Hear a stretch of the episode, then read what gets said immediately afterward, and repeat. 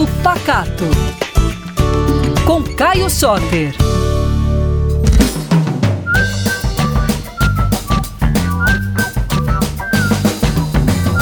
Ei pessoal, tudo bem?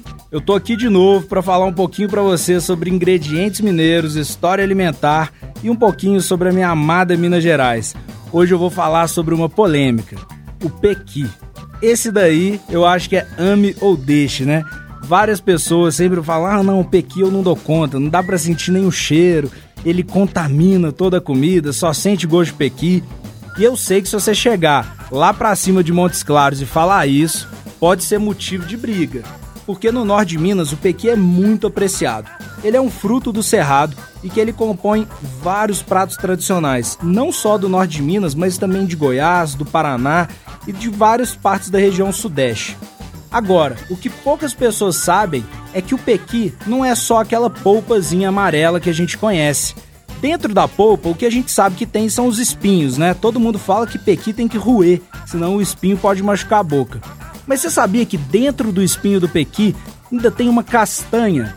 Essa castanha do pequi, para a gente acessar ela, é necessário secar o fruto depois dele ser consumido e aí, depois de uns 3 ou 4 dias, é só quebrar com uma faca e você vai ter acesso a uma castanha. Cada fruto só tem uma e ela tem um gosto bem suave, adocicado, que lembra muito aquela amêndoa, sabe aquela que a gente paga caro no supermercado?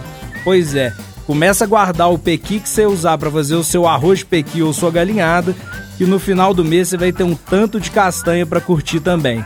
E ó, o pequi não precisa ser sempre esse protagonista que vai contaminar o gosto de tudo dá para usar ele com um pouquinho mais de suavidade. Mas eu vou deixar isso para contar para vocês nas minhas dicas de receita na próxima coluna.